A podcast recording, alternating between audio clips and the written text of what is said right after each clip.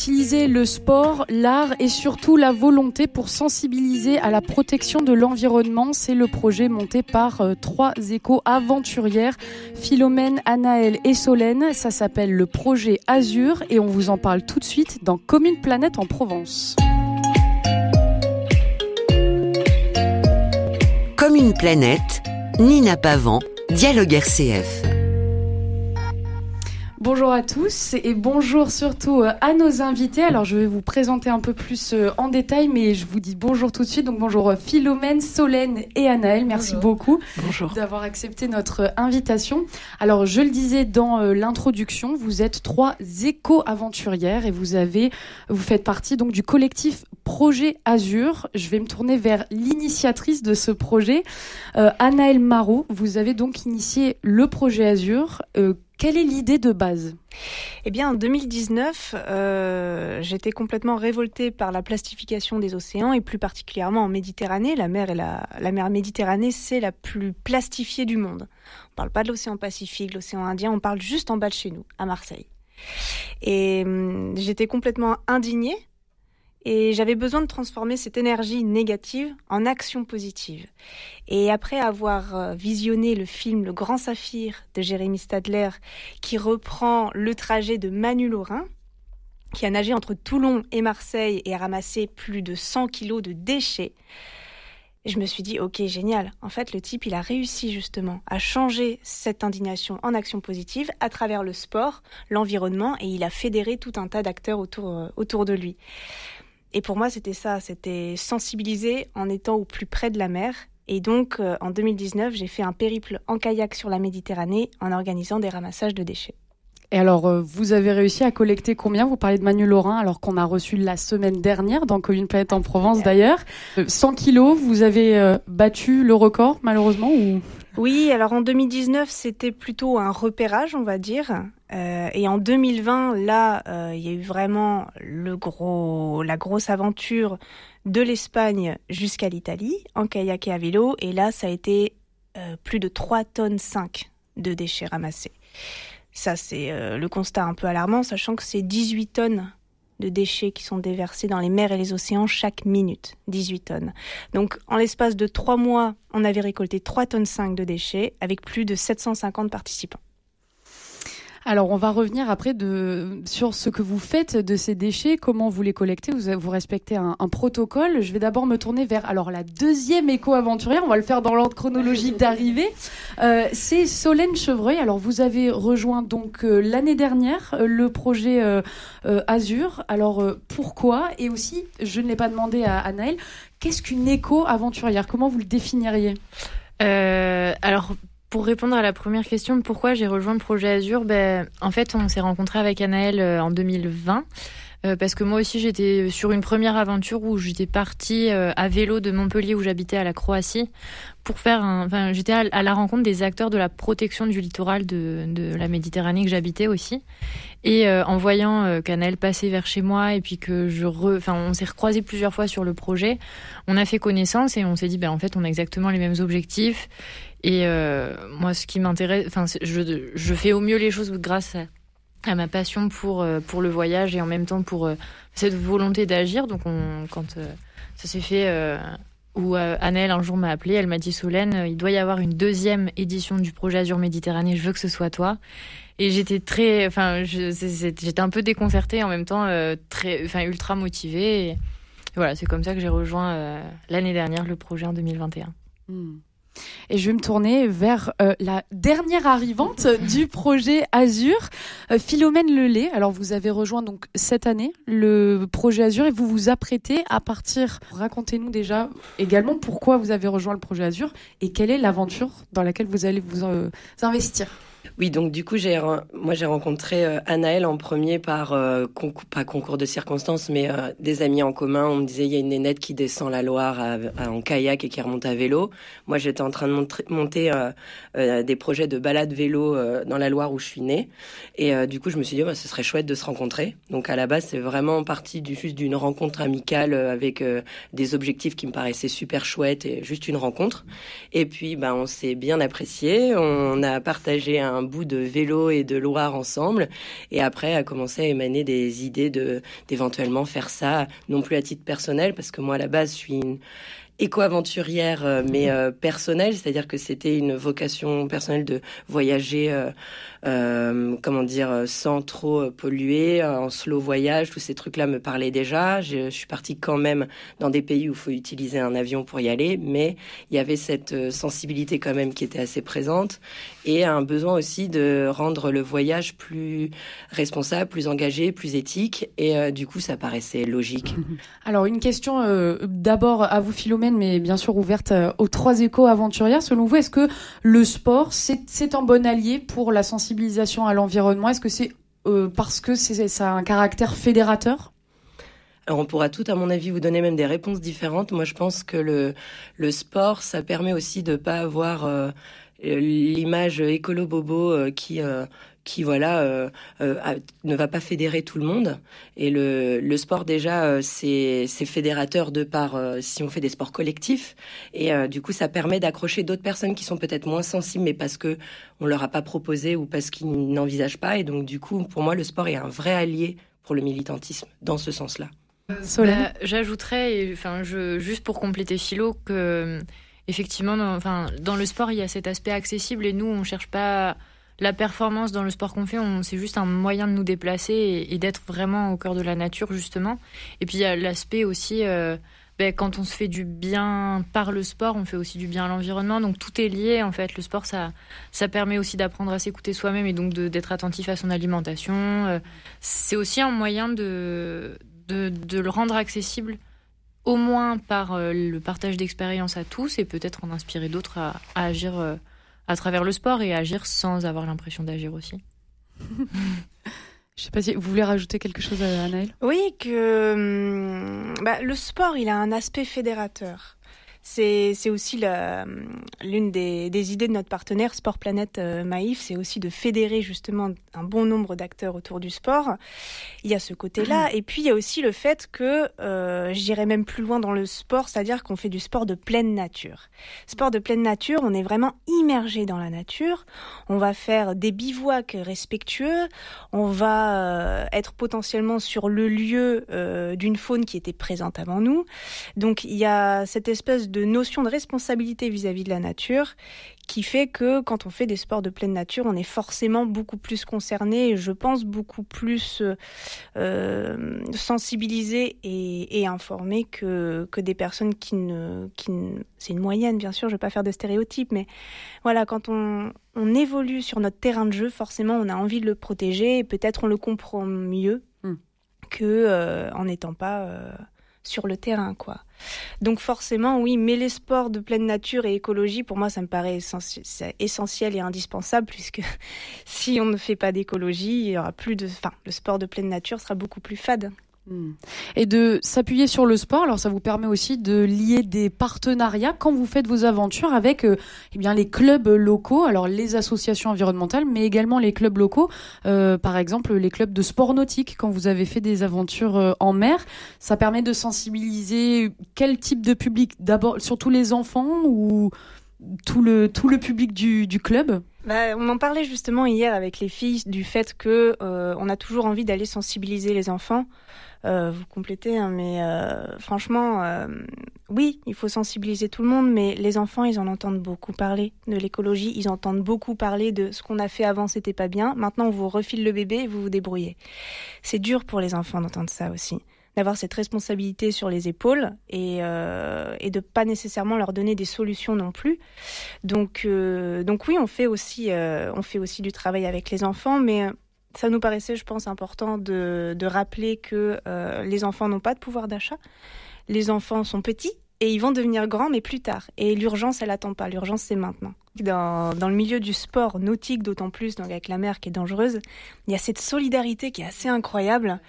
Euh, en 2020, quand j'étais partie sur la Méditerranée seule, trois jours avant de partir, mon sponsor m'appelle en me disant euh, à cause du Covid, on n'a pas ton kayak, t'as pas de kayak. Donc trois jours avant de partir, j'avais rien. Et là, on a on a mobilisé justement le réseau euh, de la fédération de canoë kayak. Et en une heure, c'était plié. Mon kayak m'attendait au club du Pradet, donc c'était fabuleux. Et et, et pour ça, ouais le projet Azur, ce sont des, des, aventures portées par des aventurières, mais en ça, ils sont très très collectifs parce qu'on fait beaucoup appel à la solidarité et on le rend bien, en tout cas j'espère, je pense, des retours qu'on a, enfin vraiment de, de, faire de cette aventure un, partage. quoi. Hmm.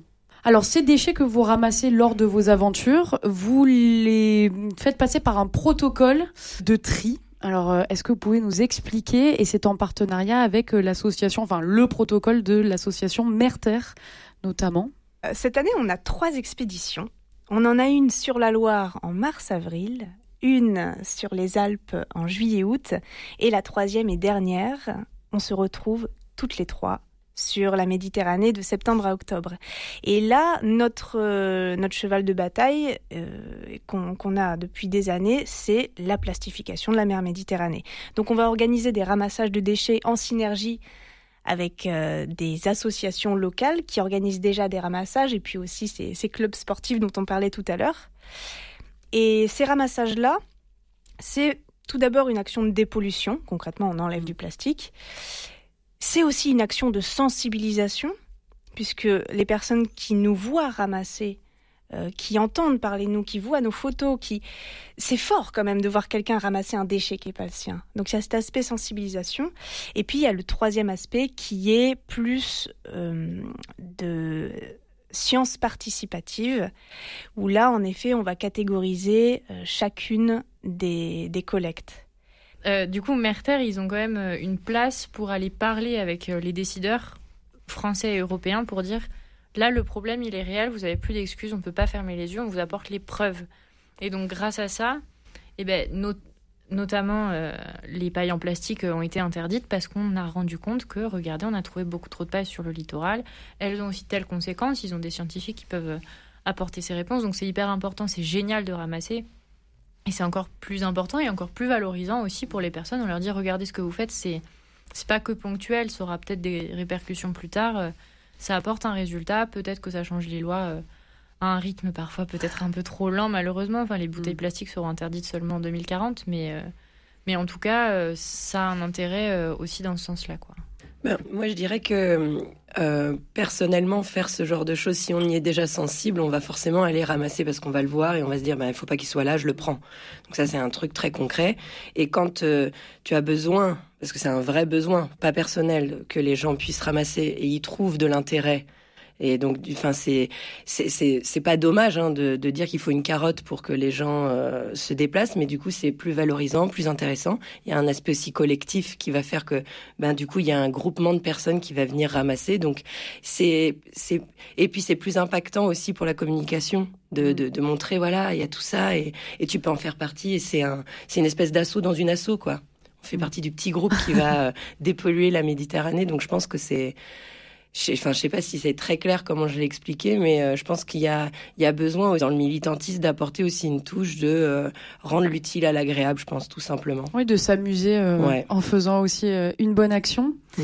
Je vous propose qu'on fasse une petite pause et qu'on écoute tout de suite Mister Blue Sky.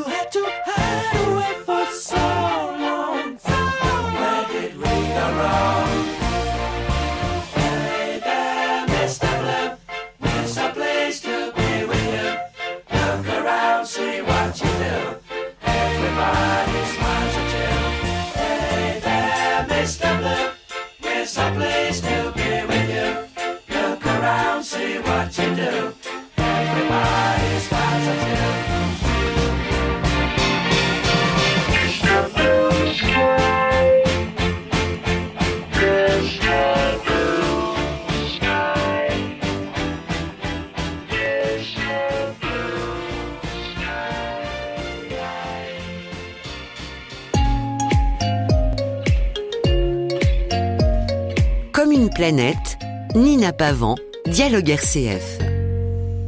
Et nous sommes toujours euh, en compagnie de Philomène Lelay, Solène Chevreuil et Anaëlle Marot, trois éco-aventurières euh, qui ont fondé le projet Azur. Alors, on parlait de la catégorisation des déchets avant la pause, euh, jusqu'à donc dans les Alpes jusqu'à Menton ou dans la Méditerranée. Est-ce que les déchets sont les mêmes et est-ce que les enjeux sont les mêmes? Je me tourne d'abord vers vous, Anaëlle Marot. Vous avez l'expérience de déjà plusieurs éco-aventures? Oui, en fait, il faut imaginer le parcours d'un déchet comme celui d'une goutte d'eau. Si un déchet est jeté à Avignon, par exemple, qu'avec la pluie, avec le vent, va être, euh, va arriver dans une bouche d'égout, puis il va arriver dans la Sorgue, qui va se jeter dans le Rhône, qui va se jeter en Méditerranée. Si c'est le cas pour Avignon à quelques kilomètres de la, de la mer, c'est aussi le cas pour les montagnes. Donc au final, tout ce qui va être jeté à terre finira un jour ou l'autre dans la mer. Et c'est bien ça le problème.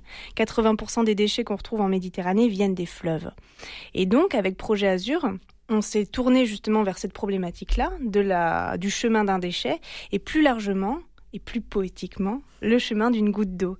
Et c'est donc pour ça qu'on a fait trois expéditions, une sur les Alpes, une sur la Loire, donc avec le fleuve qui va descendre jusqu'à la mer. Pour ce qui est de la typologie des déchets, euh, en Méditerranée, on va avoir des déchets directement jetés en mer depuis les bateaux, on va avoir des déchets qui, euh, qui sont jetés depuis le littoral, et puis 80% de ces déchets qui arrivent des fleuves. Quand j'ai fait mon, ma descente de Loire en kayak, j'ai pu observer qu'il euh, y avait énormément de déchets issus de l'agriculture. Il y a aussi 60% euh, de ces déchets qui sont du plastique, comme en Méditerranée. Et puis, historiquement, on a construit les déchetteries sur les lits majeurs des fleuves. Et donc, euh, à l'époque où les déchets étaient organiques, ça ne posait pas de problème que ce soit des carcasses d'animaux, que ce soit euh, des épluchures de légumes, euh, des déchets verts, il n'y avait pas trop de soucis. Mais maintenant que euh, nos déchets sont toxiques, sont du plastique, sont du lithium, ça va plus. Et donc, il arrivait qu'à des lendemains de crue, on retrouvait des machines à laver qui dataient des années 20 et qui étaient complètement rouillées. On avait du mal à identifier. On se rendait compte que, bah ouais, en fait, c'est les déchetteries des années, des années 20 qui, qui, continuent, voilà, qui continuent à polluer euh, nos fleuves. Eh ben, je me tourne vers Philomène qui va pouvoir nous expliquer comment euh, c'est votre première euh, aventure donc en solo, c'est ça, à mener auprès de la Loire. Alors vous allez intervenir auprès des acteurs locaux, mais vous menez cette aventure. Comment vous l'envisagez? Du coup, c'est partir donc de la source à l'estuaire. Donc, euh, du coup, reprendre le tracé qui a déjà été fait avec Anaël et avec un constat où Anaël a fait le bilan de la Loire où elle voulait. Alors, on voulait pas euh, trouver plein de déchets, mais on savait qu'il y en aurait plein normalement dans les fleuves. Et Anaël me dit ouais, mais c'était pas si euh, équivoque par rapport à la Méditerranée. Donc on fait quoi de cette information? On arrête tout, c'est pas grave, euh, elle est bonne élève, mais donc ça sert à rien? Non.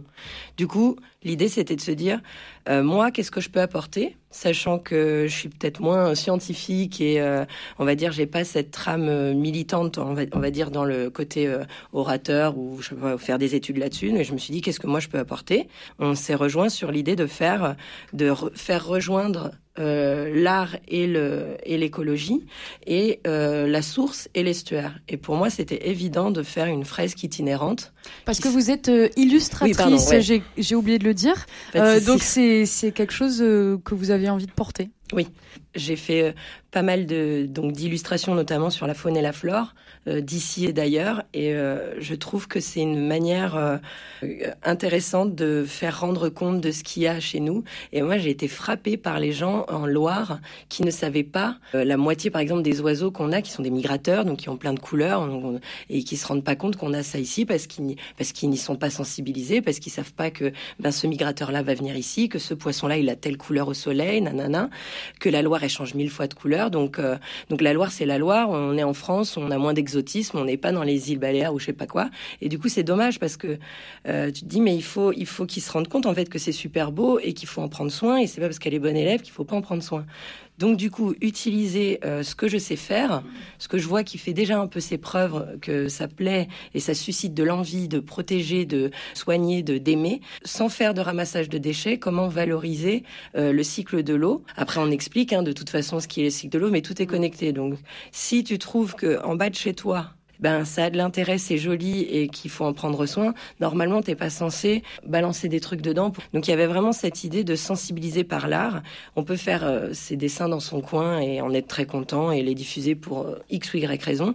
Mais quand on peut partager, rendre euh, le truc utile et, voilà et visible, ben je trouve ça intéressant.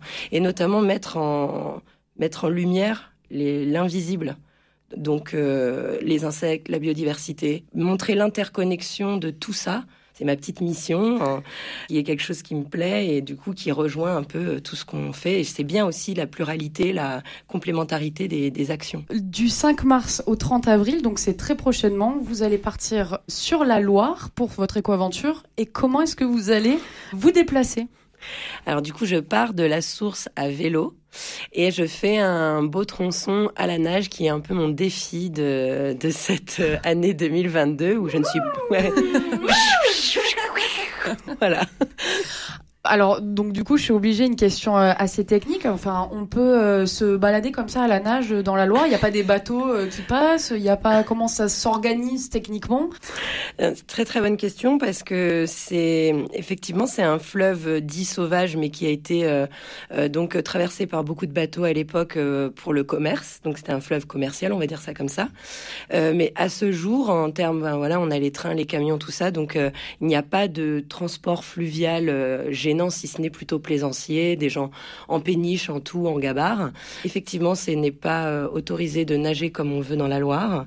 Pour Parce qu'en plus, il y, a du courant. Euh, Alors, il y a du courant, il y a aussi des, euh, voilà, il y a des phénomènes naturels que je n'expliquerai pas pour pas faire peur aux gens, mais en vrai, tout va bien sur la Loire. Et donc, c'est pour ça que ça a été légiféré pour pas que les gens fassent n'importe quoi dans la Loire. Mais voilà, en gros, c'est encadré. Alors, combien de kilomètres à la nage? 150. En gros, on a choisi un, endroit qui est assez confortable, où beaucoup de gens s'entraînent, mm. où il y a un peu moins de, problématiques de, cet ordre-là. Et aussi, ça nous permettra de faire une aventure commune avec les filles, qui sont des kayakistes hors pair, qui vont me secourir si je bois la tasse. Et donc, et c'est aussi légalement, c'est comme ça que ça se passe, et, euh, ça va bien se passer. Du coup, une question euh, à Solène. Vous, les Alpes, c'est en vélo, en kayak euh? Alors moi, je vais faire, euh, je vais traverser, je vais suivre la grande route des Alpes à vélo. Et euh, je ferai euh, des, des stops dans les trois parcs nationaux qui sont le parc de la Vanoise, le parc des Écrins et du Mercantour, à pied, pour, faire, pour suivre des itinéraires, aller au cœur de ces parcs qui sont aussi des grands acteurs de la protection de la montagne.